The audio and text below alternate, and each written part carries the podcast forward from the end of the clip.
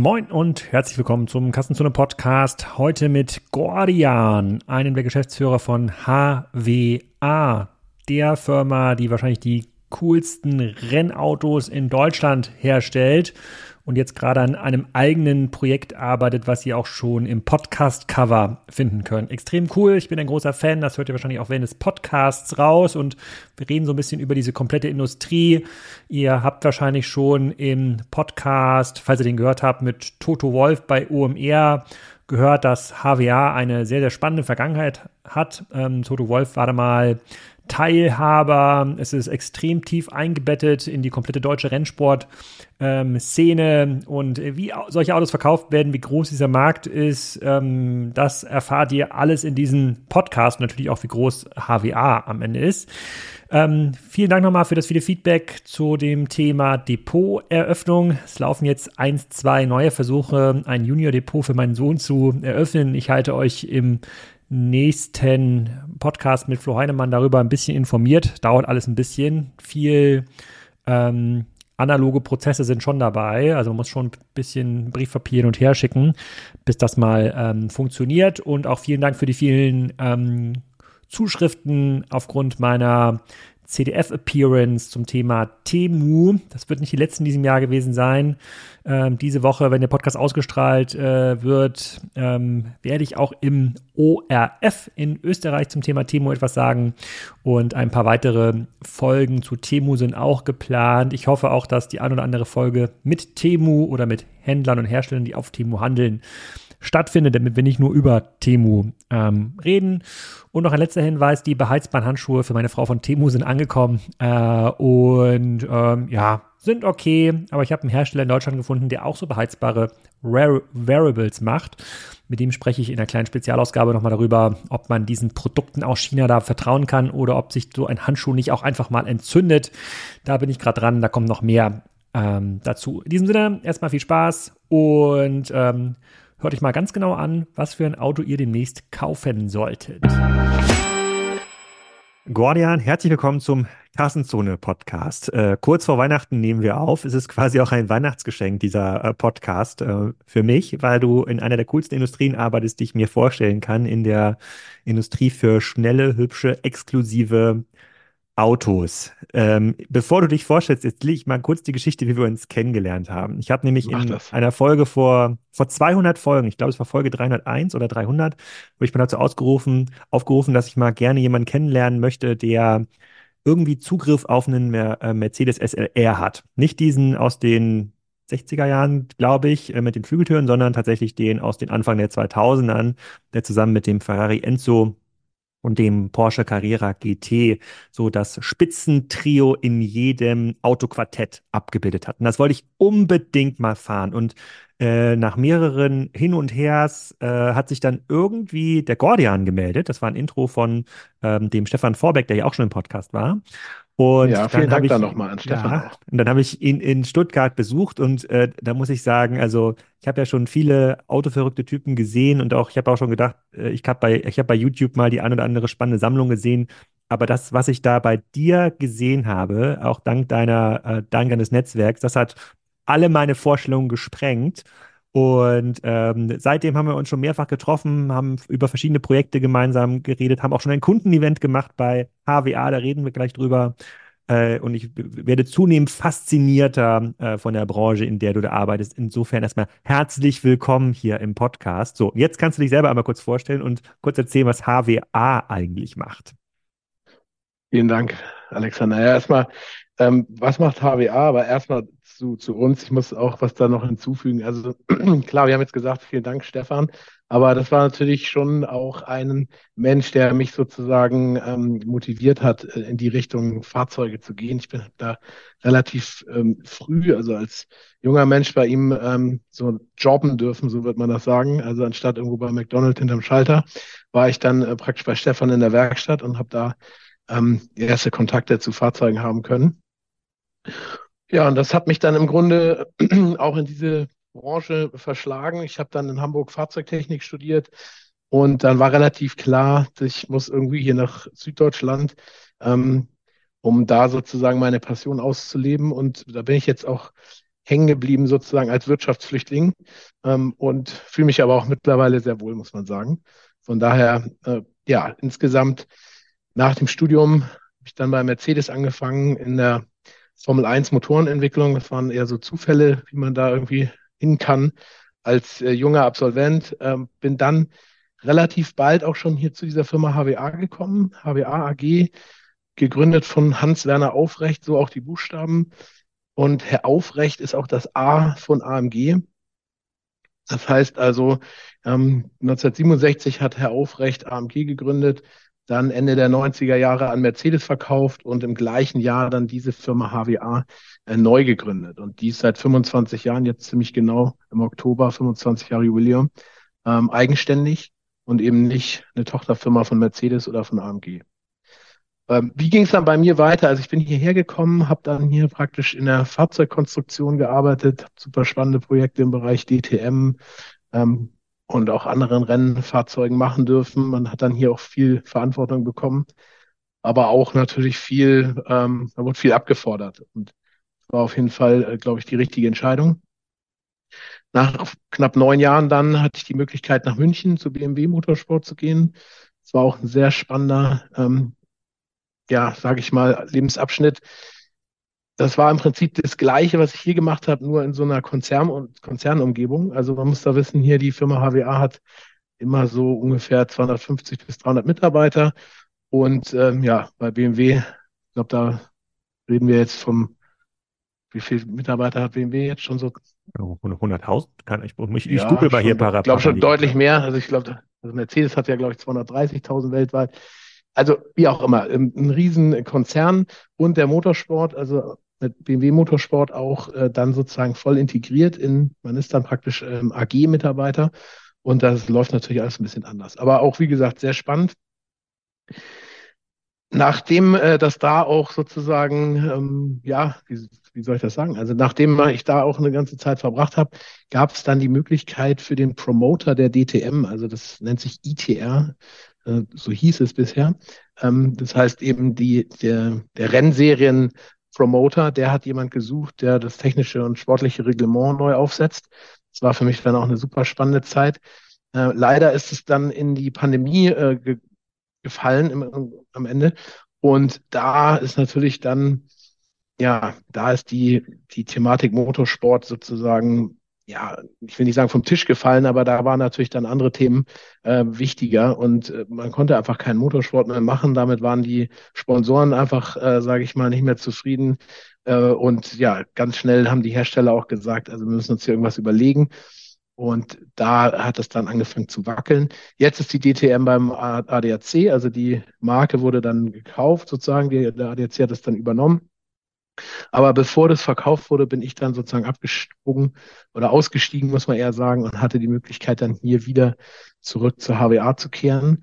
Ähm, das ist sehr spannend, das ist jetzt drei Jahre her. Und äh, ja, in diesen drei Jahren hat sich hier auch nochmal einiges getan. Das ist auch das Thema Motorsport, so werden wir ja gleich ein bisschen noch drüber reden, hat sich auch äh, die letzten Jahre stark verändert. Und da diese Unternehmung eigentlich ja zu 100 Prozent auf Motorsport gesetzt hat, sind wir jetzt in so einer ja, wir sagen jetzt eine vielschichtige ähm, Transformation. Und äh, da kann ich, glaube ich, auch zu beitragen. Die eine oder andere Idee haben wir generiert, um das Unternehmen in die Zukunft zu führen. Aber Meine Aufgabe jetzt ist hier. Aber, aber erzähl noch mal ganz kurz sozusagen HWA und Motorsport. Also ich, wenn ich das, wenn ich das mal anderen erzähle, sage ich, HWA hat eigentlich diese ähm, Renn-Mercedes gebaut für die DTM ungefähr 20 Jahre lang. Also das, was man, was man so als Evo 2 kennt, sozusagen als DTM-Version, das kam aus der Feder von ähm, HWA. Dafür ist das Unternehmen in den, was war das denn, äh, in den 80ern äh, genau. gestartet worden. Ist das, ist, erzähle ich das korrekt? Ja, also das ist, damals war das noch nicht die HWA, sondern da war das noch AMG. Also AMG, wie gesagt, 67 gegründet, ähm, dann relativ bald mit ähm, in den Anfang der 70er Jahre ein großer Erfolg in Spa mit dem mit der sogenannten Roten Sau. Ähm, da hat man im Prinzip den Grundstein gelegt für den Motorsport. Ähm, da ist praktisch die AMG sozusagen zum ersten Mal irgendwie in Erscheinung getreten. Und danach hat man ganz viel Motorsport betrieben, eben im Tourenwagensegment. auf Basis von Mercedes-Fahrzeugen. Und äh, jetzt, du hast schon ein bisschen was angesprochen. Also da gibt es dann ein sehr ikonisches Fahrzeug, der 190 Evo 2. Ähm, da gibt es natürlich ein Evo 1, es gibt auch verschiedene andere Derivate, aber der Evo 2 war so die erste richtige Kooperation zwischen AMG und Mercedes. Da hat man sich gemeinsam überlegt, wie muss denn ein Fahrzeug aussehen, damit man praktisch ein, ein geeignetes oder ein ideales Basisfahrzeug hat.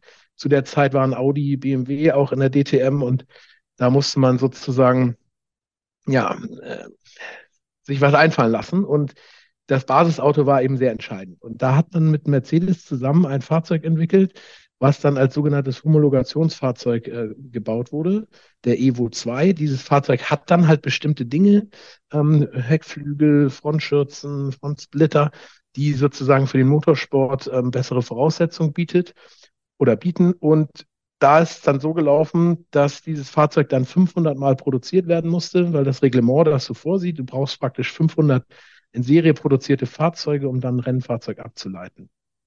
Mhm. Und dieses Fahrzeug, das war so der ein, ja, der, die, der, die Beginnung oder der Start der Kooperation. Man hat dann in 95 das erste gemeinsame Auto, den C36, auf den Markt gebracht. Ähm, und äh, drei Jahre später hat Mercedes dann die Firma AMG gekauft.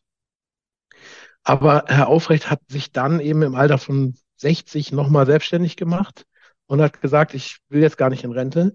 Äh, das Ganze war in so einer Übergangszeit, in der auch in Le Mans Renneinsätze gelaufen sind mit dem CLK GTR, die auch sozusagen noch aus AMG und dann eben schon HWA-Sicht eingesetzt wurden. Und dann hat man eigentlich tatsächlich mehr als 20 Jahre dann, ähm, Kunden, also nicht Kundensport, sondern Werksport für, für Mercedes betrieben. Das heißt, ähm, hauptsächlich DTM, aber auch andere, ähm, hauptsächlich geschlossene Fahrzeuge.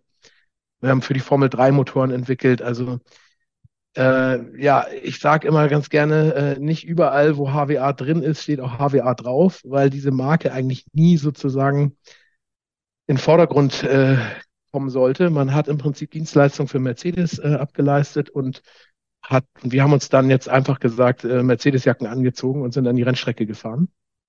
Deswegen ist es auch so, dass die Mitarbeiter hier sich extrem verbunden natürlich fühlen mit der Marke und mit AMG auch.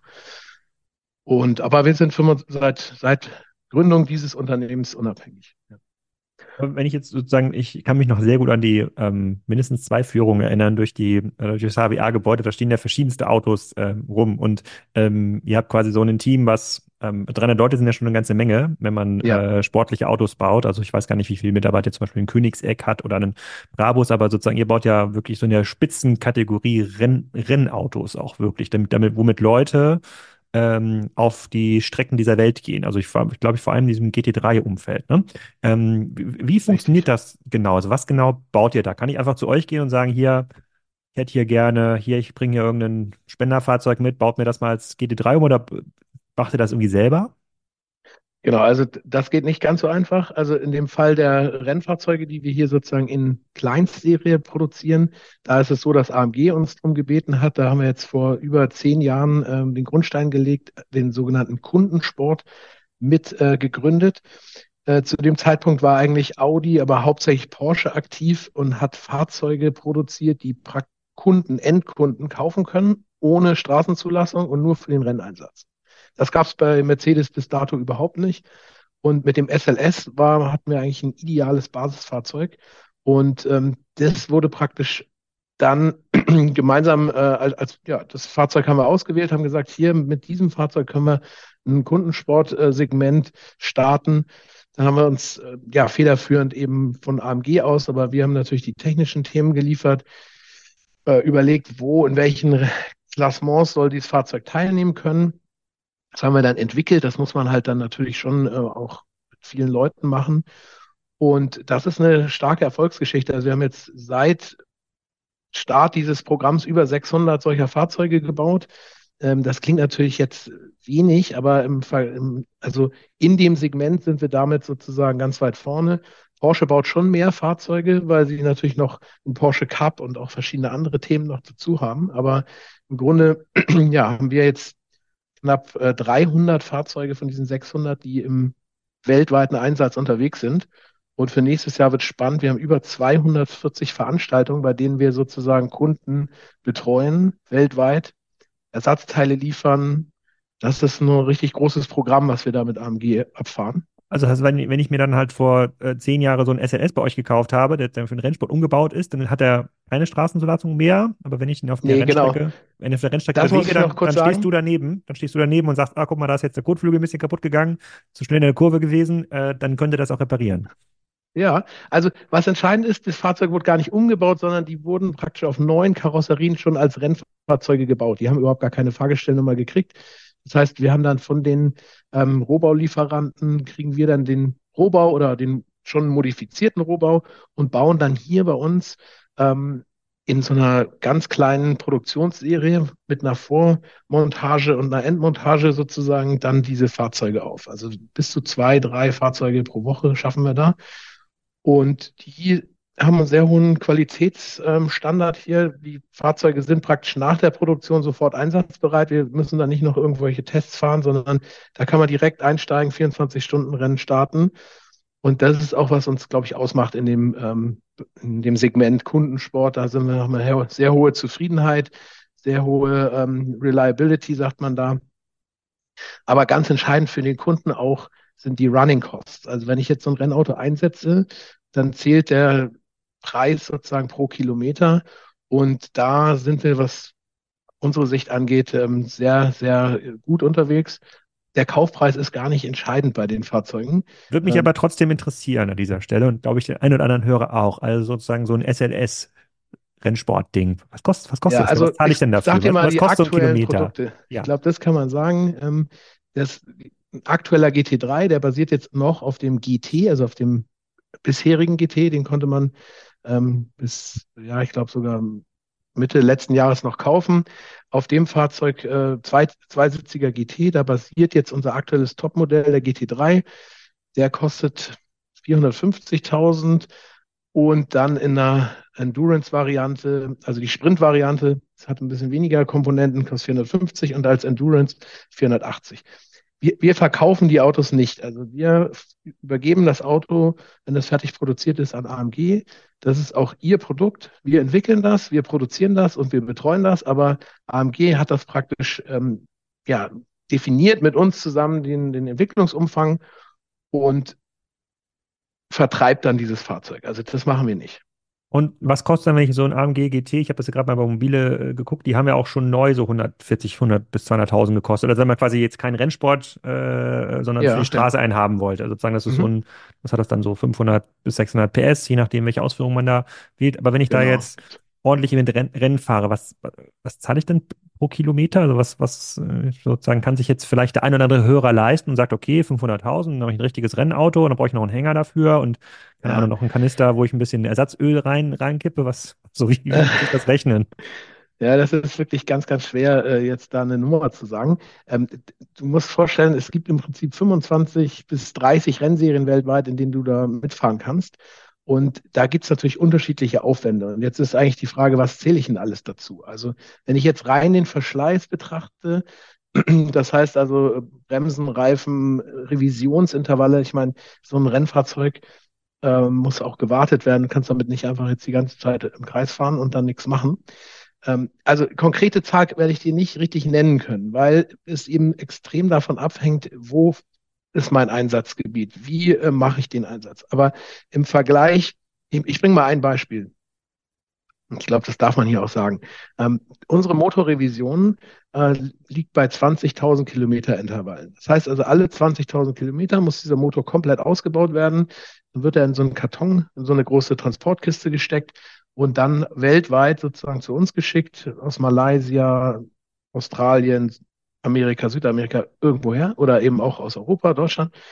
Dann kommt der Motor hierher, wird erstmal ein Eingangscheck äh, untersucht, dann wird er zerlegt, dann gibt es Revisionsvorschriften, was machen wir da alles und wenn der Motor fertig aufgebaut ist, geht er auf den Prüfstand und geht an den Kunden zu. So, das kostet auch eine Summe X, aber er hat dann wieder 20.000 Kilometer Ruhe. Nur zum Vergleich jetzt, und da muss man jetzt natürlich ein bisschen vorsichtig sein, weil ich kann die Kosten jetzt nicht genau definieren, aber ein Revisionsintervall bei anderen Herstellern äh, geht teilweise bei 6000 Kilometern. Das heißt also, alle 6000 Kilometer musst du dann beim anderen Produkt, also vergleichbares Produkt, GT3 eines anderen Herstellers, da gibt es ungefähr, ich würde sagen, es gibt jetzt mittlerweile so 16 bis 18 verschiedene Hersteller, die solche Ach. Produkte anbieten.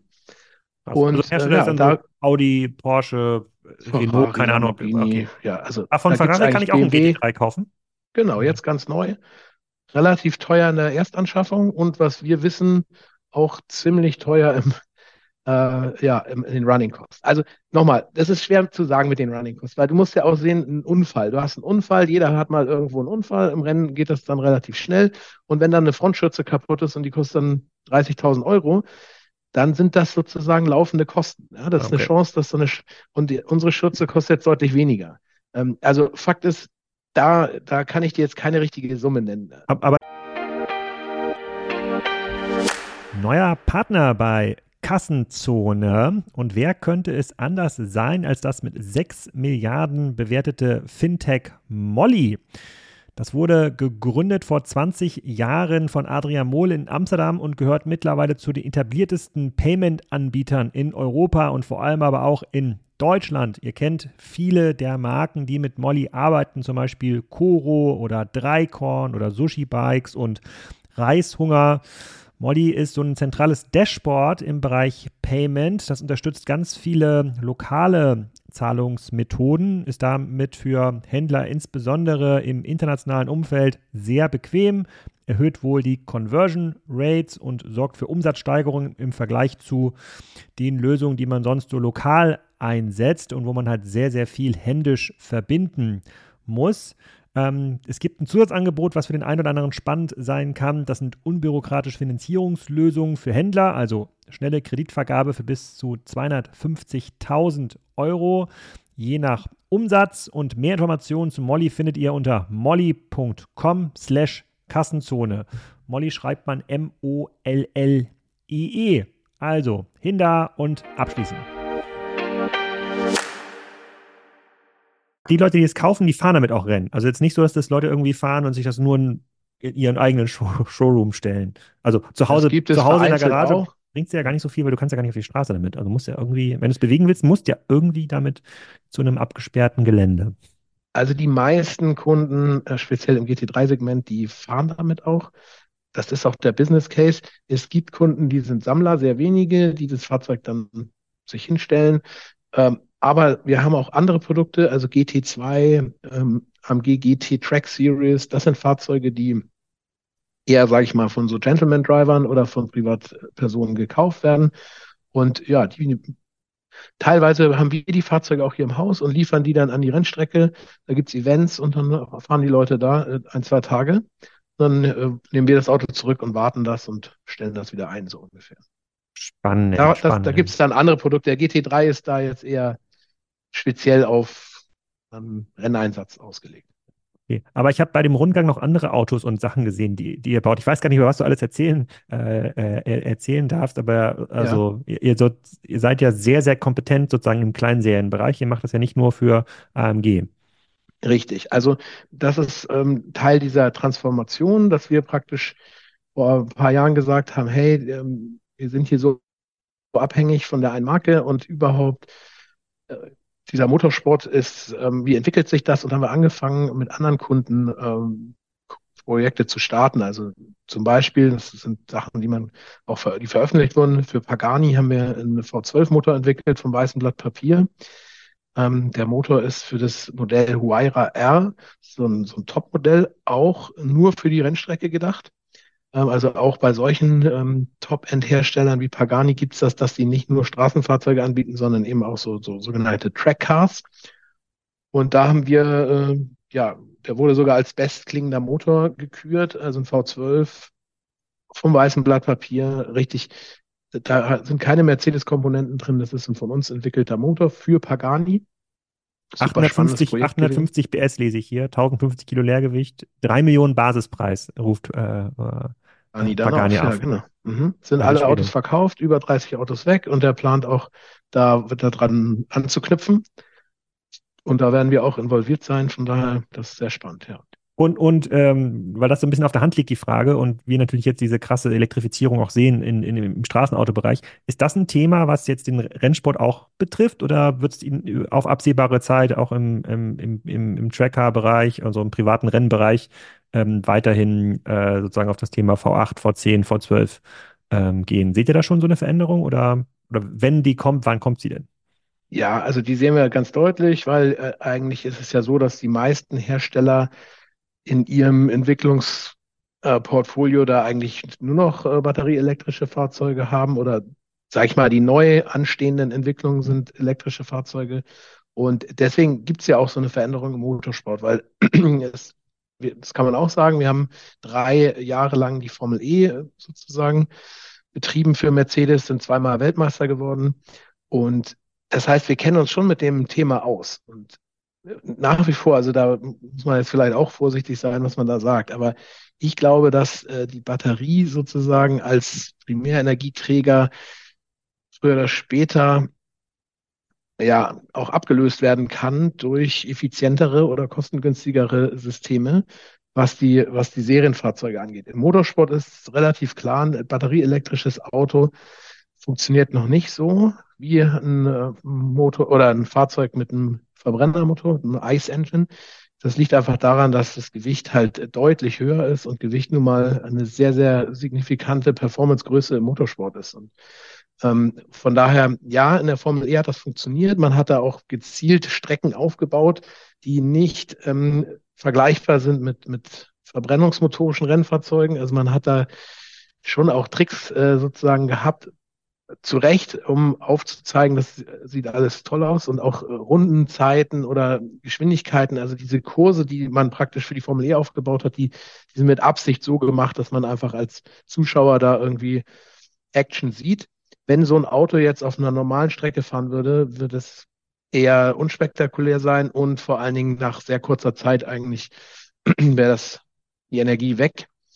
Wie lange hat, wie lang ja, hat denn so ein Akku bei so einem Formel E Auto gehalten? Wie viel Runden oder, wie, wie, oder wurden die dann geladen mit so einem Schnell? Das wäre ganz lustig. Oder so ein Batteriewechselsystem. Genau, also, da gab es ja auch verschiedene Konzepte. Also zu Anfang wurden die Autos sogar getauscht. Also man ist dann ah. mit einem Auto gefahren, in die Box, ausgestiegen ins andere Auto, um weiterzufahren.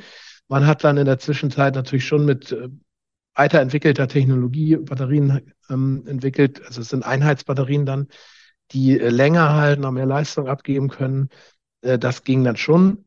Äh, aber ja, es waren halt in Summe andere Rennformate und äh, sicherlich auch eine Daseinsberechtigung, aber es sind ja auch einige Hersteller wieder ausgestiegen, Mercedes dann auch.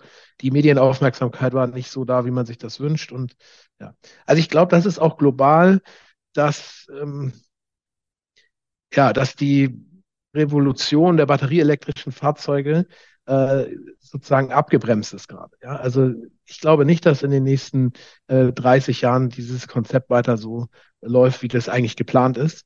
Ähm, oder auch wahrscheinlich in kürzerer Zeit schon. Aber gut.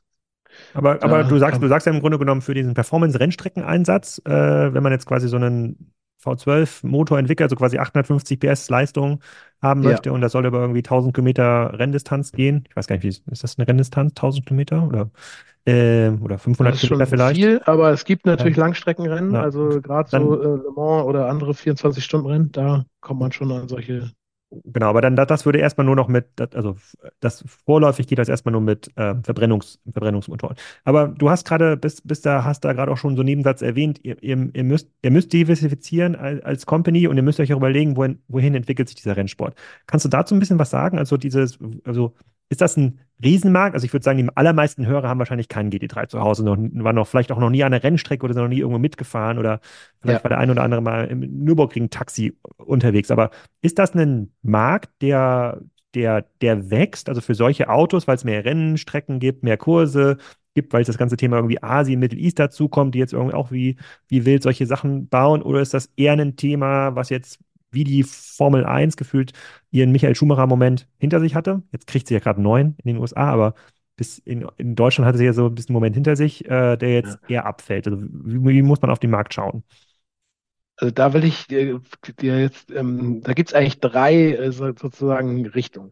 Also erstmal muss man sagen, der Markt. Du hast ja gesagt, Deutschland, USA. Also ich glaube, wir sind in Deutschland mit der einzige Markt, der sich da in die andere Richtung entwickelt. Ähm, alle anderen Märkte interessieren sich mehr und mehr für Motorsport. Ähm, mhm. Das mal vorweg. Dann ist es so, dass äh, man unterscheiden muss zwischen eben Kundensport und Werksport. Also was wir jetzt ähm, oder was du hier auch gesehen hast, wir produzieren ja Fahrzeuge jetzt für den Kundensport hauptsächlich. Dass dieser Bereich wächst. Das heißt also Privatkunden, die sagen, ich möchte auf Rennstrecken gehen, ich möchte auch ähm, Rennen fahren und mit anderen sozusagen kompetitiv im Einsatz sein. Das wächst, das sehen wir deutlich. Ähm, der Werksport grundsätzlich, zumindest der europäischen Hersteller, geht deutlich zurück. Also da gab es viel größere Engagements und das ist ein Teil des Marketing, ähm, der Marketingstrategie und meiner Ansicht nach ist das halt auch durch Nachhaltigkeitsthemen und durch andere ähm, Gründe sozusagen reduziert worden. Und da war ich ja selber auch Teil davon bei BMW, dann in so einem großen Konzern. Da sagt man dann halt auch, okay, wir bewerben auf der einen Seite das und auf der anderen fahren wir hier noch mit Verbrennern.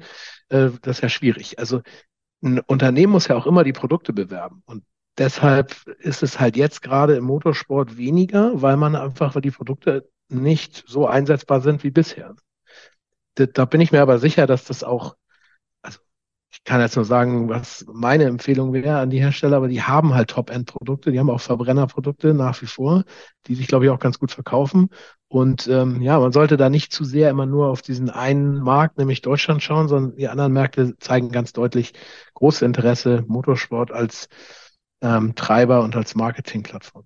Aber die, die Leute, die dann bei euch Autos kaufen oder äh, die kommen, wo kommen die denn her? Also ist das ein, ist das ein globales Publikum? Du hast gerade gesagt, die müssen ihren Motor dann aus Malaysia zum Beispiel mal einschicken genau. oder ich ja. weiß nicht, wo jetzt dieser, dieser Bagani Huayra fährt, wenn die 30 Stück gebaut sind, müssen die ja dann auch ja global den Motor, der muss ja wahrscheinlich dann auch alle 20, 30.000 Kilometer mal angeguckt werden, kommt ja, ja, auch in der Kiste dann wieder zu, ähm, zu euch. Ist das ein, wo kommen denn die Kunden her? Es gibt ja, also wo, wo kommt die Frage? Als ich euch kennengelernt habe, habe ich mich noch nicht richtig mit diesem Markt beschäftigt und dann habe ich verstanden, es kann ja gar nicht so viele Manufakturen geben wie euch. Das ist ja ein sehr spezieller Markt. Und quasi diese Richtig. Kompetenz da in Stuttgart zusammenzubekommen, dass da jemand irgendwie Karosserie, Fahrwerk, einen, einen V12 quasi auf dem weißen Blatt entwickeln kann.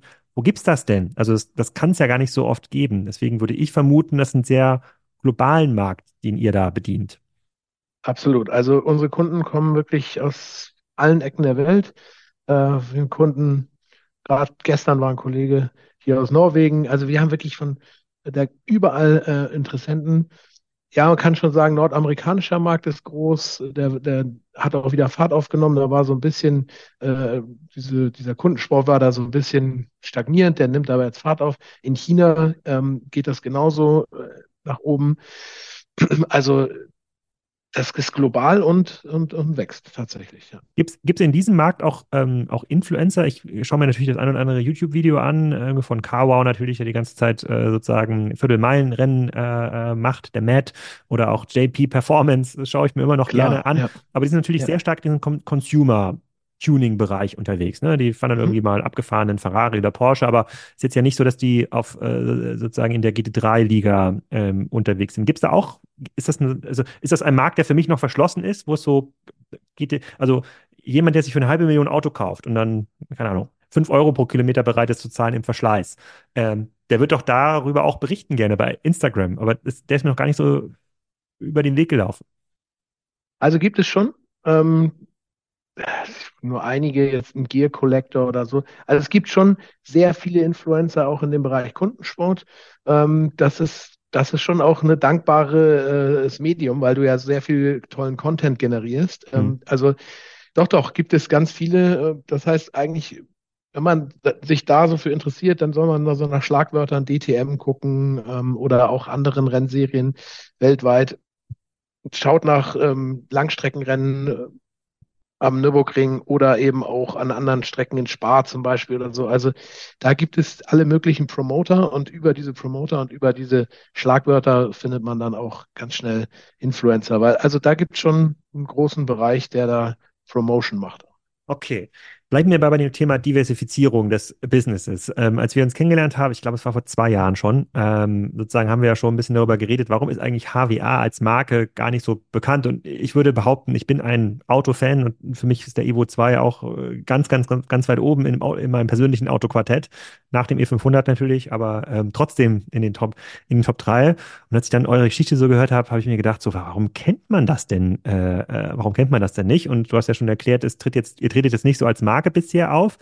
Aber das soll sich ja ändern, ähm, hast du mir erzählt. Richtig, ja. Und mhm. es gibt so ein Projekt, wo ich gesagt habe, krass, ist das krass. Das, das kann, das kann, das gibt's ja gar nicht. Das, äh, das wird wahrscheinlich total, das wird mega einschlagen. Magst du mal ein bisschen was dazu ähm, erzählen? Äh, und dann äh, können wir gleich den Bildschirm teilen. Ja, ich merke schon, du hast da ähm, Euphorie. Ich auch. Also ich bin auch, muss auch sagen. Also das erstmal nochmal, das hätte ich wahrscheinlich am Anfang sagen sollen. Ich mache hier eigentlich meinen Traumjob. Ne? Also das ist schon cool. Und ich glaube auch, dass die Kollegen und Kolleginnen hier, die sind hier auch nicht, äh, weil sie hier irgendwie ihre Zeit absitzen, sondern jeder hat irgendwie Bock ähm, an dem Thema. Und das sind natürlich verschiedenste Themen. Jetzt noch, muss ich leider noch mal ein bisschen ausholen wir, warum sind wir nicht bekannt? Weil das auch unser Ziel war. Wir wollten das gar nicht. Wir haben im Prinzip, oder der Auftraggeber wollte natürlich, und das muss man ja auch respektieren, sagen, das ist ein Mercedes, das ist ein AMG, wir haben gewonnen. Warum sollst du dann erklären, dass da irgendjemand noch mitgearbeitet hat? Also das macht man ja auch nicht. Man sagt ja auch nicht als Hersteller, äh, Bosch hat meinen ähm, Scheibenwischer entwickelt oder so. Also Wobei in unserem Fall sehen wir es natürlich ein bisschen anders, aber das muss man respektieren. Und deshalb haben wir irgendwie gesagt, wir müssen uns als Marke besser aufstellen und wir wollen einfach auch erzählen, was wir machen. Wir sind äh, ein Startup, das aber schon 25 Jahre alt ist und haben halt ähm, eine, eine super Historie, auf die wir aufbauen können. Mhm. Deswegen war unser Ziel, ähm, wir wollen im Prinzip uns diversifizieren. Wir haben jetzt einen Kunde, aber wir wollen auch gern mehrere Kunden haben. Das ging dann natürlich, weil die Pagani ist ja sehr AMG nah. Die haben ja in ihren Serienautos überall Mercedes-Motoren. Das war dann recht einfach, aber auch andere Kunden. Ähm, De Tomaso ist dann eine Marke, die jetzt mit uns eng zusammenarbeitet. Wir haben äh, für Apollo äh, Dinge gemacht. Das sind alles so Hypercar-Hersteller. Wir machen jetzt gerade einen Motor für Le Mans-Einsatz nächstes Jahr für die Top-Klassifizierung ähm, LMH. Da sind Marken dabei. Das ist spannend. Aber wir wollen auch gern unsere eigenen Themen machen und wir haben gedacht, wenn wir unser eigenes Projekt haben, unsere eigenen Themen, kann man sich eigentlich am besten vermarkten. Weil wenn ich jetzt immer erzähle, was ich für jemand anders mache, äh, das ist ja auch irgendwie, kann man machen, aber ist einfach besser, wenn man sein eigenes Produkt auch hat. Und ich glaube, wir haben die ähm, Zutaten dafür und, und, keiner kann eigentlich so eine Geschichte besser erzählen wie wir oder glaubwürdiger. Und äh, deswegen haben wir uns entschlossen, dass wir ein eigenes Produkt entwickeln, ein eigenes Fahrzeug mit Straßenzulassung, was wir ab 2025 an Kunden übergeben wollen. Und ähm, jetzt ist es so, das Fahrzeug ähm, soll auch unsere Geschichte erzählen und äh, sozusagen das Produkt soll dazu beitragen, dass es äh, eine Markenkreierung gibt, aber ausgehend auf unserer auf unserer Legacy. Ne? So kann man das ja, glaube ich, ganz gut ausdrücken.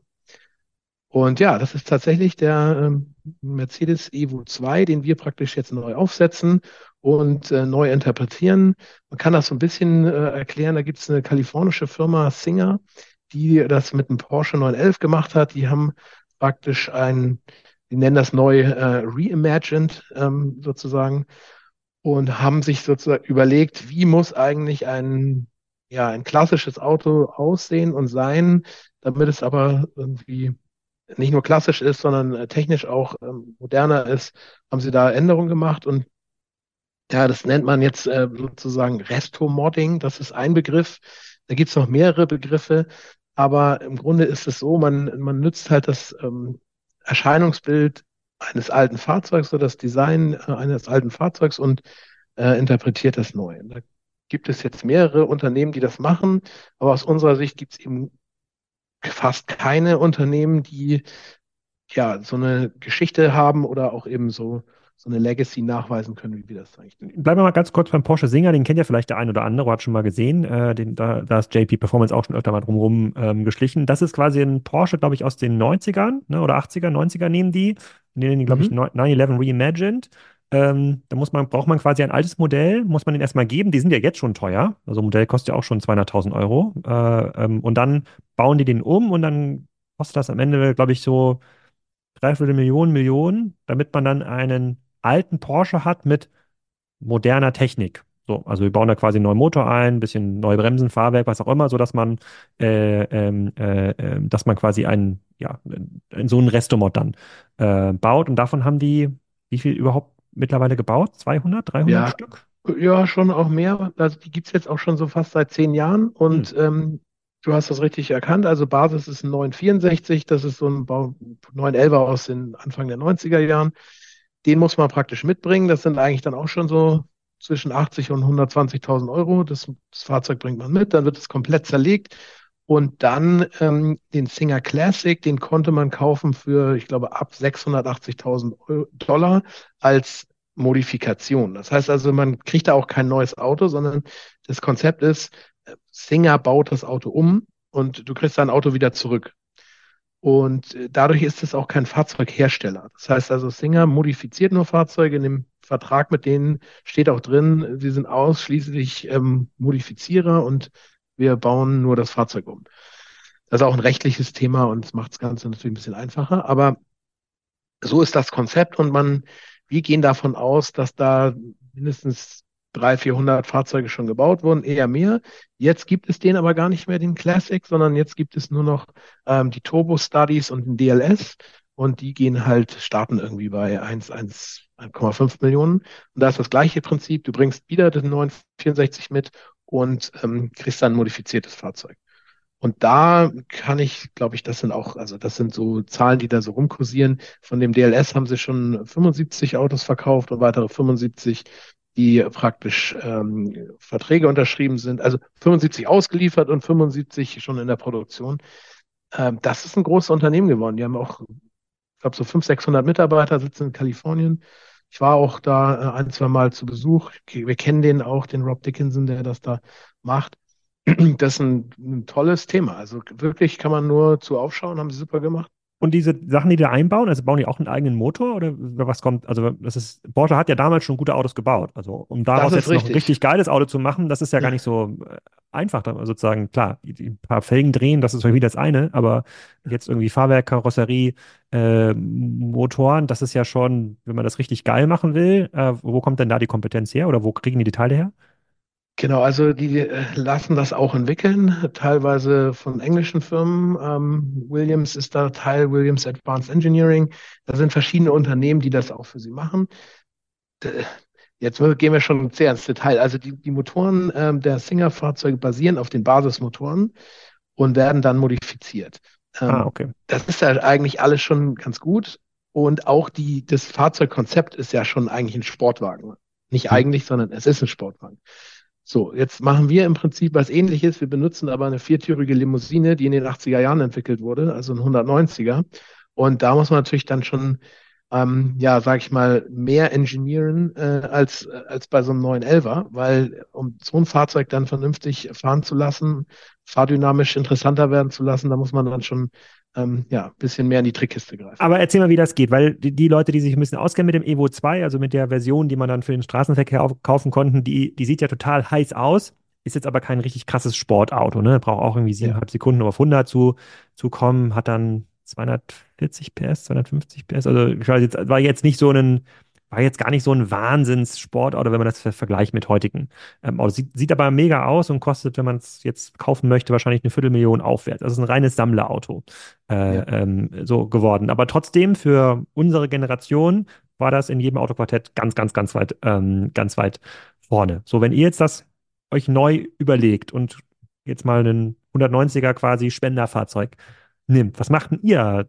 damit? So, und wir zeigen auch gleich, wie das dann mal aussehen äh, wird. Aber Ja. was kommt denn da, was kommt denn da rein? Also was kriegt dann ein Kunde, wenn er so einen von HWA entwickelten Evo 2 holt?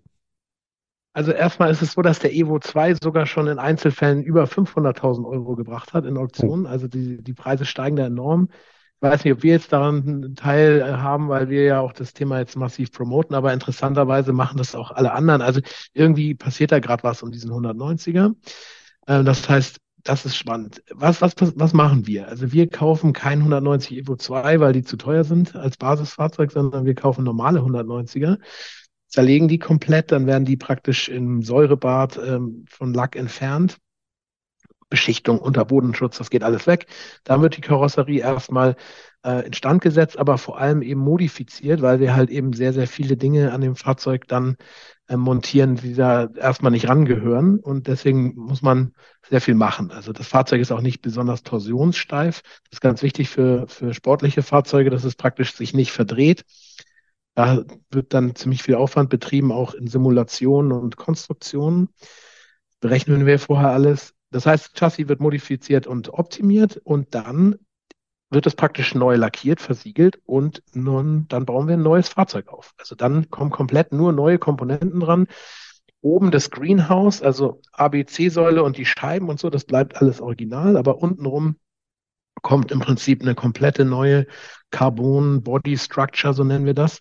Das heißt, alle Außenhautteile, Kotflügel, Haube, Türen, Heckdeckel, Stoßstangen, das ist alles dann aus CFK, wird praktisch neu entwickelt und eben leicht modifiziert. Ne? Wir werden das Fahrzeug ja so ein bisschen breiter werden lassen. Also es wird alles so ein bisschen, ja, ich sage es eigentlich ganz gerne so, es wird so sein, wie man sich das Fahrzeug eigentlich im Kopf vorstellt. Also wenn ich dich jetzt ähm, frage, wie sieht denn der 190 Evo 2 für dich aus, dann hast du so eine bestimmte Vorstellung.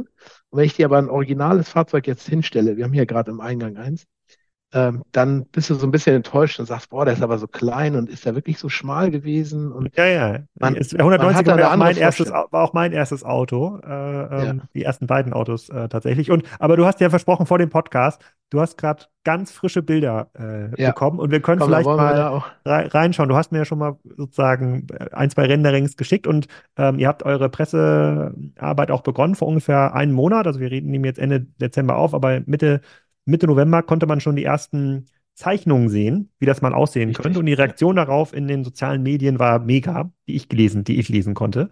Also es ist jetzt quasi äh, ähm, äh, sozusagen, wir enthüllen jetzt aber schon ein bisschen mehr als die Zeichnung, glaube ich. Ich habe jetzt, äh, ich muss dazu sagen, Gordon hat vorher seinen Bildschirm nicht geteilt. Ich weiß gar nicht, was er zeigt. Ähm, ja. Äh, aber ich bin jetzt schon, ich bin mega hebelig, muss ich sagen. Okay. Ja, also das ist richtig. Wir werden jetzt, ähm, nachdem wir die Skizzen veröffentlicht haben, werden wir für den einen oder anderen Kunden, wir haben ja auch schon Kunden, äh, da sozusagen vor Weihnachten nochmal so eine kleine Sneak Preview rausschicken von so äh, realistischen Renders, Renderings und ähm, beginnen dann aber im Januar dann sozusagen mit der Veröffentlichung dieser Bilder. Und deswegen wollen wir jetzt natürlich hier den Moment nutzen und äh, die Leute sozusagen in einem Podcast ähm, die, die, jetzt quasi, also diejenigen, die jetzt den Podcast nur hören, die haben natürlich nichts davon, aber ihr könnt das halt bei YouTube ja direkt danach schauen. Äh, es gibt ja äh, viele, viele Hörer, aber so jetzt äh, bin ich ganz gespannt, was du hier zeigst auf dem Bildschirm. So. so, das ist jetzt mal eine erste Ansicht. Ich hoffe, das kann man so gut sehen. Kann man super sehen. Krass. Genau, also im Sehr ersten cool. Moment wirkt das Auto schon so, wie man sich das vorstellt, aber ähm, ja, wir haben da schon einiges geändert. Die Radreifenkombination ist original, sind das 17 Zoll Räder. Jetzt sind hier vorne 19, hinten 20. Also das ist schon deutlich anders. Ähm, und jetzt gehe ich mal ein bisschen noch äh, auf andere Ansichten über. Wow. Sieht jetzt hier die Front schon deutlich anders. Wir müssen da einfach auch moderne Technologie einbringen. Also man kann da jetzt nicht mehr mit den alten Scheinwerfern fahren, sondern man braucht halt äh, LED-Technik und das wollen wir ja auch. Und gerade die Rückleuchtscheinwerfer, das ist übrigens ähm, noch ein Thema, hier dran arbeiten wir noch, aber das sind natürlich nach außen sichtbare Technikänderungen. Mhm. Äh, unter dem Kleid, so kann man das sagen, da ist und so alles anders. Ja. Wahnsinn. Das sieht ja richtig geil ja, man sieht jetzt hier natürlich, das Fahrzeug wird deutlich breiter, also nicht nur durch die größeren Räder, sondern auch deutlich breiteren Räder brauchen wir da ein bisschen Platz. Ähm, ja, das ist einfach, um auch Performance zu bieten und, und da. Und es gibt, den Auspuff nur, es gibt den Auspuff nur an einer Seite. Genau, das hatte das damalige Fahrzeug auch. Also es gibt jetzt keinen ähm, Double Exhaust oder irgendwie so oder Center Exhaust, sondern wir haben das insgesamt wollen wir da eigentlich klassisch bleiben. Wahnsinnig gut sieht das aus. Genau. Ja. Also man sieht schon sehr stark ans Original angelehnt, aber eben alles ein bisschen modernisiert und erneuert. Und allem, wichtig ist, ja. Wie, wie, aber das Auto, was man jetzt hier sieht, also ist, glaube ich, für viele Leute jetzt auch so ein Traumauto. Wenn, wenn man das jetzt so, so baut und ihr quasi da, äh, vielleicht kannst du gleich ein bisschen was zum Spec sagen, was kommt da eigentlich für ein Motor äh, rein, wie schwer wird denn das dann sein? Ist das denn, wenn man damit auf die Rennstrecke gehen würde, ist das denn äh, kompetitiv? Also kann das mithalten mit äh, mo moderneren Fahrzeugen oder ist das, das tatsächlich dann so ein bisschen wie der Singer Porsche, den man jetzt ja auch nicht so auf Rennstrecken sieht, im Grunde genommen ein sehr, sehr äh, ähm, sozusagen sehr, sehr kompetentes äh, ähm, Straßenauto, was dann auch äh, sozusagen entsprechend zügig beschleunigt fährt und eine gute Kurvenlage hat, ist. Also wo, wo kommt das denn raus? Also was machen, also die mhm. Leute werden nicht viel Rennstrecke fahren, aber ihr seid ja ein Unternehmen, was sich auf Rennstreckenautos äh, konzentriert, da ist euer Anspruch wahrscheinlich schon, dass das auch gut fährt. Richtig. Also ich glaube, das ist auch, was die Kunden erwarten. Wenn wir dann unsere Geschichte erzählen und sagen, was wir sonst so machen, dann ist eigentlich klar, ah, okay, das kann jetzt nicht einfach nur ein Fahrzeug sein, was gut aussieht. Also klares Ziel war hier im Lastenheft oder in unserer eigenen Definition, wir wollen hier keinen Record-Breaker entwickeln. Also ich will jetzt nicht irgendwie den Rekord auf der Nordschleife brechen, aber wir wollen auf jeden Fall ähm, das Prädikat Track Approved äh, sozusagen mit draufstecken. Das heißt, moderne Autos, die natürlich auch gewichtstechnisch viel schwerer sind, haben das Problem, wenn ich jetzt auf eine Rennstrecke gehe und da so vier, fünf Runden Hockenheim fahre, dann sind meistens Bremsen ähm, weg, dann sind die Räder weg, dann ist auch das Problem, dass man auch temperaturtechnisch im Antriebsstrang Probleme kriegen kann. Das soll dieses Fahrzeug nicht können. Das wollen wir damit ähm, sicherstellen, dass das Fahrzeug besonders leicht ist. Also wir werden da maximal 1300, 1350 Kilo auf die Waage bringen wollen. Und vor allem ist auch wichtig, dass äh, das Gewicht an den richtigen Stellen sitzt, also möglichst einem niedrigen Center of Gravity, so heißt das und eine gute Gewichtsverteilung. Das heißt also möglichst 50-50 äh, oder vielleicht sogar ein bisschen mehr auf der Hinterachse. Und das hat natürlich das Basisauto nie gekonnt, weil Motor und Getriebe eigentlich vorne sind und auf der Achse vorne sitzen. Mhm. Das machen wir jetzt anders. Wir haben jetzt praktisch einen äh, V6 Biturbo-Motor, der hinter der Vorderachse sitzt und sozusagen ähm, als Front mit Engine tituliert werden kann. Und wir bauen, was wirklich ähm, sehr ungewöhnlich ist für solche Fahrzeuge. Wir bauen ein Transaxle-Getriebe ein, das heißt ein Getriebe, das auf der Hinterachse sitzt und manuell geschaltet werden kann. Und über diese, sage ich mal, diesen Performance Powertrain wollen wir sicherstellen, dass die Fahrleistungen ähm, ja ganz anders sind, als ähm, man das eigentlich von dem Fahrzeug erwartet. Fahrwerk ist natürlich auch ein großes Thema, ist komplett neu. Ähm, Radträger, Bremsen und vor allen Dingen die Anbindung, es werden Doppelquerlenker werden. Das hatte das Fahrzeug nicht. Und damit stellen wir auch sicher, dass das sozusagen ja, ein Performance-Faktor wird. Lenkung, solche Themen natürlich auch alles nicht von dem Spenderfahrzeug oder von, von der Baureihe damals, sondern alles. Also im anders. Grunde genommen ist nur diese Kernkarosserie, die ja einmal so ein Kern ist vom Spenderfahrzeug, so, und, aber Richtig, alles, und die, ja. quasi die Form bleibt erhalten, aber eigentlich ist, baut hier ein komplett neues Auto. Ja, das haben wir jetzt, glaube ich, auch ganz geschickt gemacht. Man sieht das hier nicht so, aber die Form ist eigentlich schon geändert, weil das Fahrzeug ist viel breiter. Man wir haben die Türflächen zum Beispiel, die sind jetzt rausgezogen. Also die mhm. Scheibe ist noch an der Originalposition, somit ist das Greenhouse recht klein, aber die Tür ist schon weiter raus. Ähm, das heißt also, die Form außenrum ist überall verändert worden.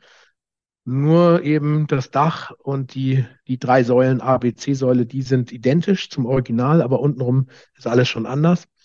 Ja, richtig. Also, dass wir benutzen eigentlich nur das Chassis und bauen dann komplett neu auf genauso wie mit unseren Rennautos ist das äh, Konzept, wir kriegen praktisch ein Chassis hierher und bauen komplett neue Elektrik. Also das ist auch alles neu entwickelt. Da gibt es keinen Sicherungskasten mehr, da gibt es Body Control Modules und alles eben nach neuen Standard. Also kann ich aus meiner Sammelkiste von meinem alten 190er, wenn ich mal so ein Auto irgendwann mir äh, leisten kann, äh, kann, da kann ich nichts mehr von äh, gebrauchen. Nochmal so ein, so ein paar alte Sicherungen oder sowas, das geht nicht. Nee, mehr. das wird nichts bei dem Wischer zum Beispiel, da ist uns ganz wichtig, den wollen wir unbedingt nehmen, diesen Einarmwischer, der auch so ausfährt in die Ecken.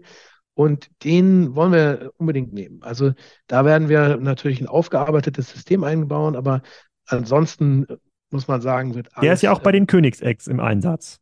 Habe ich mal ja, gesehen bei YouTube. Richtig, richtig. Also übrigens nochmal dazu bei Königsegg, äh, wir haben ja auch sehr gute Verbindungen dahin, da arbeiten so ungefähr doppelt so viele Menschen bei uns, 600 wahrscheinlich. Und die haben natürlich da gerade das Produzieren von Serienfahrzeugen in diesem Stil, das, das bedarf auch viel Aufwand. Und so ein Wischer, wenn es da einen guten Wischer gibt, der zuverlässig ist, ähm, warum sollst du da so ein, so ein Ding neu entwickeln? Das kostet viel zu viel Geld und macht keinen Sinn. Ne? Ja, der Wischer ist sensationell. Den habe ich jetzt ja quasi seit 20 Jahren oder wie lange ich schon Auto fahre, 25 Jahre, habe ich ja immer diesen Wischer ähm, vor mir. Ich habe noch keinen Ausfall äh, ähm, gehabt. Ja, immer noch ein sensationell gutes System. Ja. Sehr cool. War, irgendwann wurde das aus Kostengründen gestrichen, aber es war auch ein USP ähm, von Mercedes, ganz klar, ja. Aber erzähl mal, wir sind ja jetzt hier im Kassenzone-Podcast. So, jetzt habt ja. ihr, also ich glaube, von der Idee her, so ein Auto zu entwickeln und äh, sozusagen einen, auch, auch als, als Marke wahrnehmbar zu werden, vor allem mit einem Auto, bei dem ihr ja schon so eine krasse Historie hat, das liegt ja total nah. Nun äh, gibt es ja nicht so viele Singers, Königsex ähm, auf dieser Welt.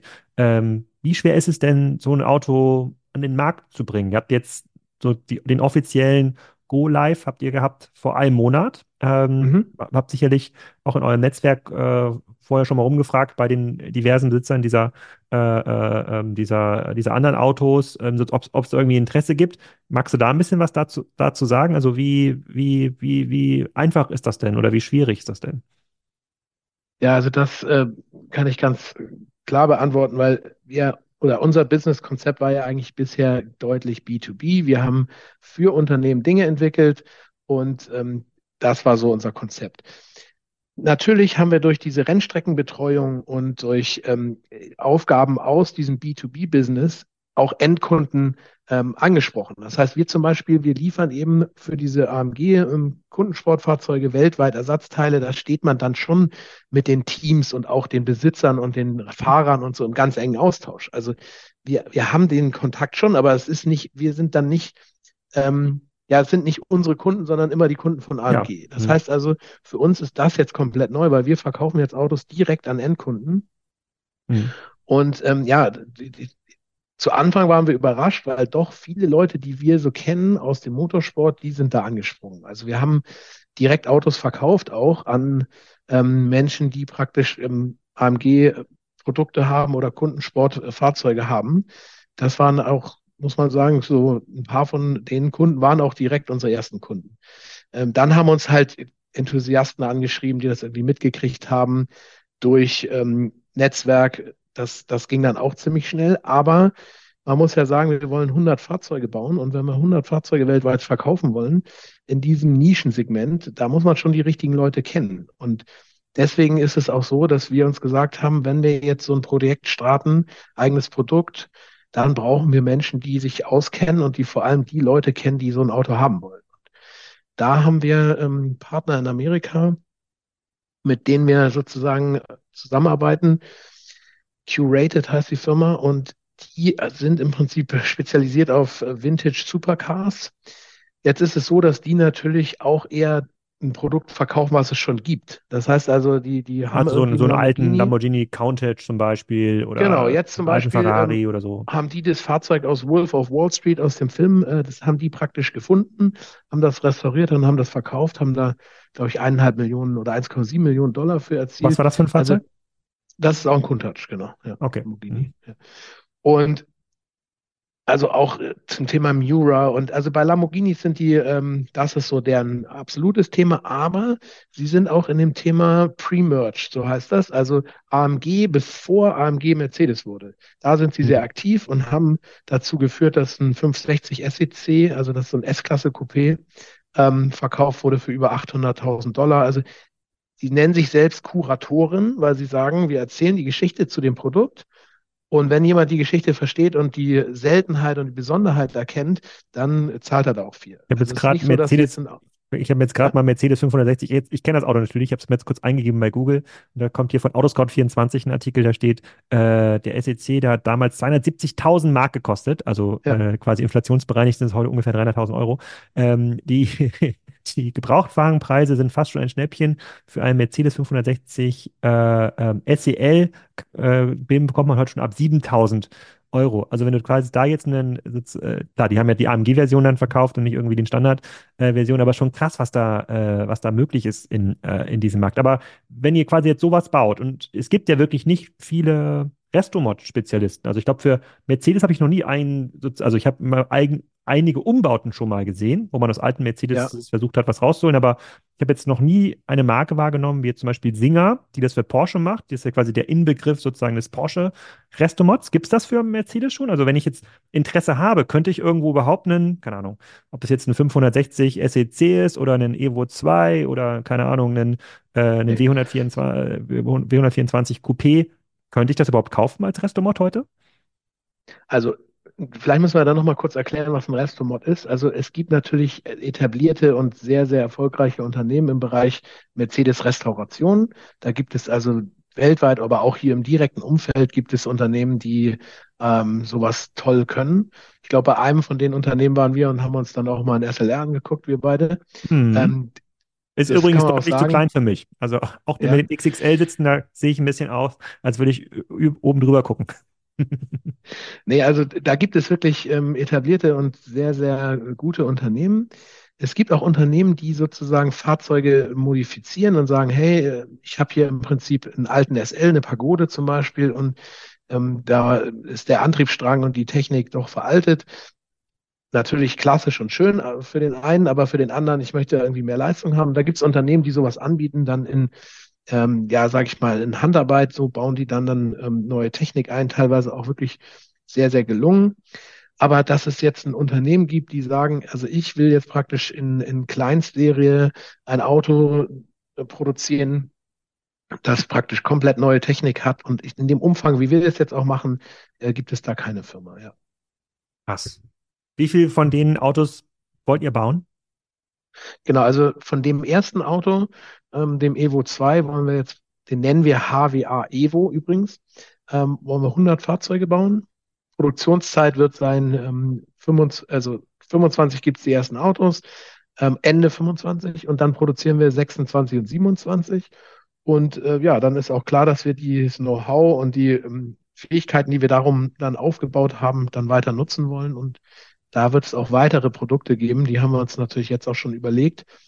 Ähm, das ist auch ganz logisch, da daran anzuschließen. Also wir haben jetzt schon Kunden, die sagen, was ihr in Zukunft damit an den anderen Themen machen wollt, da bin ich jetzt auch schon dabei. Also das ist wie, wie so ein Sammler, der sagt, also das macht ihr super und das macht ihr auch, ja, dann möchte ich das im Prinzip auch schon mitmachen. Ähm, da haben wir jetzt schon Kunden, die sagen, die wollen da die Reise mit uns äh, begleiten. Also die Leute, die den Podcast jetzt hören, sind jetzt quasi so ein bisschen bei der Geburt einer neuen Mark, einer Automarke im Grunde genommen. Ja, genau. So einer neuen Sparte, sind. richtig, ja, genau. Also so, ich meine, irgendwann hat ja Königsegg oder Hua, äh, oder ähm, Huawei, wollte ich schon sagen. Pagani, nicht Huawei. Die haben ja auch mal so angefangen. Die haben ja wahrscheinlich auch mal quasi angefangen mit einer Idee, guck mal, wir wollen ja irgendwie ein Auto bauen, hatten dann irgendwie zehn Kunden und dann ist das äh, sozusagen, dann ist das von denen skaliert. Ihr fangt jetzt andersrum an. Ihr seid im Grunde genommen schon eine Firma, die kann diese Autos schon bauen, hat quasi alle Kompetenz im Haus hat es bisher nur nicht als eigene Marke ähm, gemacht. Richtig, ja. Genau, und deswegen, deswegen sagte ich vorhin so, so Startup in dem Sinne, weil wir jetzt das als Projekt und diese Thematik neu machen, aber eigentlich haben wir halt tolle Strukturen und Mitarbeiter vor allem, die das können. Das ist ja eigentlich das Wichtigste. Also äh, wir haben ein Netzwerk von Lieferanten, die in solchen Stückzahlen denken. Äh, ich brauche da ja jetzt nicht zum Serienlieferanten gehen und sagen, entwickel mir mal was oder fertige mir mal eine Felge. Ähm, dann wollen die nachher am Tag 1000 Stück an uns liefern. Und hm. das ist ja eine ganz andere Anforderung. Deswegen brauchen wir auch die Partner und Lieferanten, die diese Stückzahlen kennen. Wir brauchen ähm, ja Konstrukteure und Entwickler, die da, sage ich mal, anders denken als in der Serie. Und das kann man eigentlich ganz gut aus diesem Portfolio Motorsport ziehen. Was wird das denn Klar, kosten, da fragen sich jetzt die ein, ein oder andere ähm, Hörer. Da musst du jetzt ein bisschen Butter bei der Fische äh, äh, machen. Sozusagen diejenigen, die jetzt schon lange mitgeträumt haben und gesagt haben, wie geil ist das denn bitte? Der ein oder andere bei YouTube ja. wird das Auto jetzt gesehen haben, denkt, das will ich haben. Was wird man denn dafür auf den Tisch legen müssen? Genau. Also in der Basisvariante, die natürlich schon top ausgestattet ist und Top-End ist, äh, beginnt das Fahrzeug bei 714.000 äh, Euro plus Steuer. Und ähm, ja, es gibt dann noch kleinere Ausstattungsvarianten, so Sichtcarbon-Themen oder so, sage ich mal, so Hypercar-mäßige ähm, Sonderausstattung, die man da so gewöhnt äh, ist. Aber ja, das klingt natürlich viel, gebe ich. Das war auch für uns am Anfang so, okay, ähm, 700.000 Euro für ein Auto. Man muss das so sehen. Also im ersten Moment haben, denkt man ja auch ein, ähm, ein Pagani für 2,5 Millionen. Äh, was, was ist das? Und das Verrückte ist, diese Fahrzeuge, ähm, und wir sehen das ja jetzt schon durch die Nachfrage, werden auch ihren Wert halten und äh, ihn wahrscheinlich sogar steigen, steigern. Ähm, dadurch, dass es eben so wenige Fahrzeuge gibt und das so exklusiv ist, weltweit gesehen, gibt es da schon eine große Begehrlichkeit, die wir ja auch spüren jetzt. Also nochmal zurück auf das Thema B2C. Also für uns ist ganz neu, jetzt mit Leuten ähm, zu sprechen, die dann die Endkunden sind, ähm, weil wir das natürlich gar nicht gewohnt waren. Also wie koordiniert man das? Wie, äh, das sind im Prinzip ja Customer Relations. Wie baue ich das auf? Die Menschen, die sich jetzt dafür entschieden haben, die wollen wir ja auch jetzt nicht irgendwie äh, zur Seite stellen und sagen, oh super, und jetzt konzentriere ich mich auf die anderen, sondern gerade die, die sagen, hey, ich glaube an euch, die will ich ja jetzt auch mitnehmen. Die sollen ja mhm. den Entwicklungsprozess, diesen Designprozess, die sollen ja auch dabei sein dürfen, weil das kann OEM natürlich auch nicht, so ein, so ein, so ein Großher-Serienhersteller. Da kann man eben nicht beim Design dabei sein oder ähm, wenn Motoren auf den Prüfstand kommen und das, dieses Engagement, das wollen wir natürlich mit anbieten. Das heißt also, klar, für die Kosten äh, kaufe ich ein Auto, aber ich kaufe halt auch natürlich viel mehr, sondern ich kaufe so, so ein Gefühl und ähm, ja, Emotions äh, und, und eben auch Themen, um dabei sein zu können. Ich habe ja wieder ins Mikro ran. Ich habe ja hier neben meinem Schreibtisch habe ich immer so ein Modell, hab ich, ich habe zwei W124 Modelle äh, da. Das ist hier von Automobile. Äh, kennt vielleicht der eine oder an, äh, an, andere, die sehen immer ganz cool aus. Kennst du wahrscheinlich auch, hast du wahrscheinlich auch bei dir äh, äh stehen. Ähm, ja. Das, äh, das würde ich sofort sofort kaufen, wenn es quasi von diesem Rendering schon so ein automobile ähm, Auto gibt. Was ist das hier für ein Format? 1 zu 1 zu 18. Ja, würde ja, ich mir sofort hinstellen hier. Könntest genau, du das nicht anbieten, hier vielleicht für den einen oder anderen Kassenzone-Hörer, damit man sich diesen Traum schon erfüllen kann, auf dem Schreibtisch zumindest? Also das ist auf jeden Fall geplant. Mhm. Und äh, wir gehen sogar so weit, dass wir auch ein 1 zu 8 Modell machen. Das ist eigentlich ziemlich cool. Das ist dann im Prinzip ähm, noch ein bisschen größer. Also ja, Modellfahrzeuge sind auf jeden Fall geplant und wir wollen natürlich da auch sozusagen jeden mitholen, mitnehmen, der äh, da sozusagen mitträumt oder das auch cool findet. Ja. Sehr cool. Wir sind hier schon wieder über eine Stunde hier am Werkeln. Ich glaube, der eine oder andere Kaufinteressent wird jetzt äh, dir gleich eine E-Mail schreiben. Ich verlinke mal deinen Kontakt in den, äh, in den, äh, in den Shownotes. Ähm, Ende Sehr 25 gerne, ja. werden wir dann die ersten YouTuber-Videos sehen, wahrscheinlich mit diesem Auto, äh, was dann äh, gegen den äh, Singer Porsche sozusagen auf dem Viertelmeilenrennen antreten äh, muss, würde ich zumindest von ausgehen, klar erwarten äh, sogar. Und äh, ich hoffe, dass wir vielleicht im nächsten Jahr nochmal so ein kleines Follow-up machen können, sozusagen mit dem aktuellen Entwicklungsstand, wo ihr da so steht und wie die Reise bisher gelaufen ist äh, mit eurem ersten äh, Autoprojekt. Ich bin selber ein großer Fan von dem äh, Projekt, wünsche mir so natürlich auch so ein Auto ähm, und ähm, ähm, hoffe, dass ich auch irgendwann mal HWA-Owner im HWA-Owners Club äh, mitdinieren darf, ähm, irgendwo in, in Stuttgart. Extrem cooles Projekt, muss ich sagen.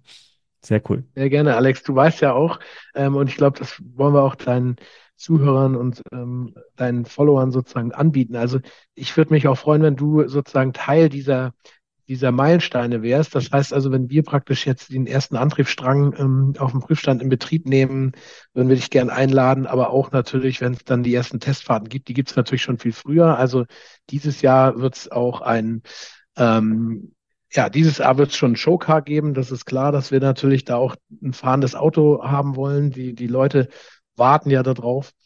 Und ähm, dann. Da machen wir doch, würde ich sagen, in dem fahrenden Auto machen wir doch noch die nächste Folge, würde ich vorschlagen ja, lässt sich anbieten oder lässt sich umsetzen. Ja. Das finde ich sehr, das finde ich extrem gut. Habe ich auch ein sozusagen gutes Reiseziel Richtung, äh, Richtung Stuttgart. Extrem cool. Ich glaube, es wird viel Feedback und viele Fragen äh, äh, geben. Vielen Dank für deine Zeit.